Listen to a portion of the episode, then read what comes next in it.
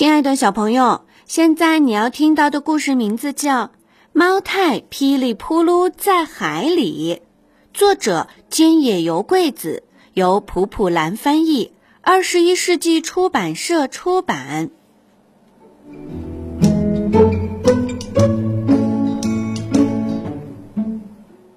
大海上，一个暖融融的好天气，猫太在小船里发着呆。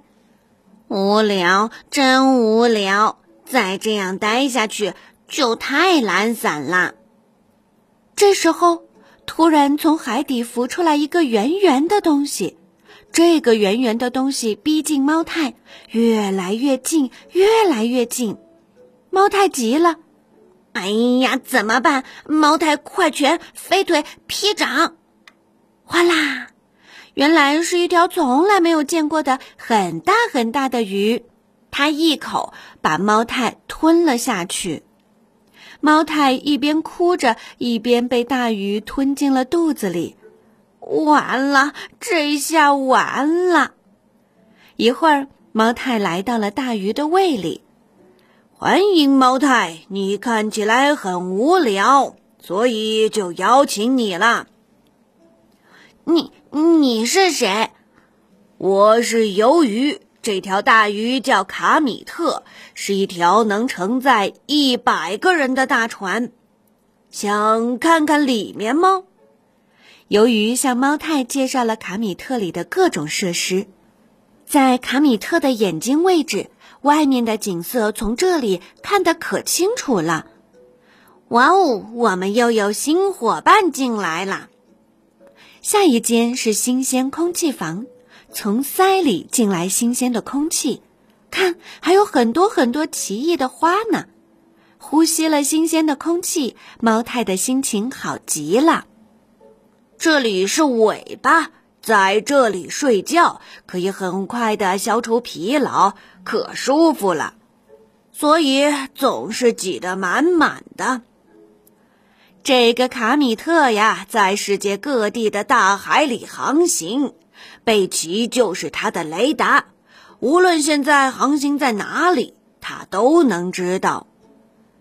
晚上是猫太的欢迎会，大家聚在一起跳啊跳啊，来自世界各地的伙伴，不同风味的美食，玩得好开心啊！猫太想，我真想一直待在这里呀。有一天，鱿鱼说：“好吧，我差不多就到这里。”“嗯，难道你要走吗？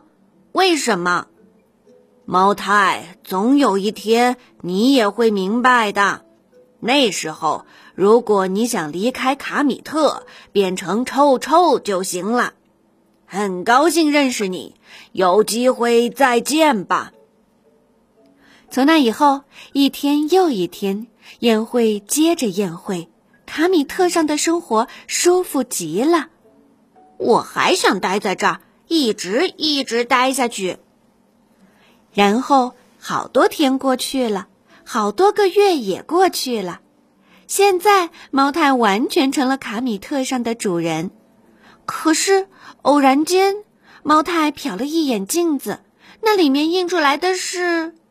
嘴角向下撇着，胡子向上飞着，眼睛直呆呆的，毛发乱蓬蓬的，一张难看的不能再难看的脸，就连猫太自己都吓了一跳。不行不行，都是这种生活把我变成这样的，我得赶紧离开卡米特，变成臭臭吧！噗，猫太向卡米特用力的挥动着手臂。再见，后会有期。猫太偶尔也会回忆起从前，卡米特的生活也不坏呀。卡米特现在在海里的什么地方？好了，亲爱的宝贝，这个故事就讲到这儿吧。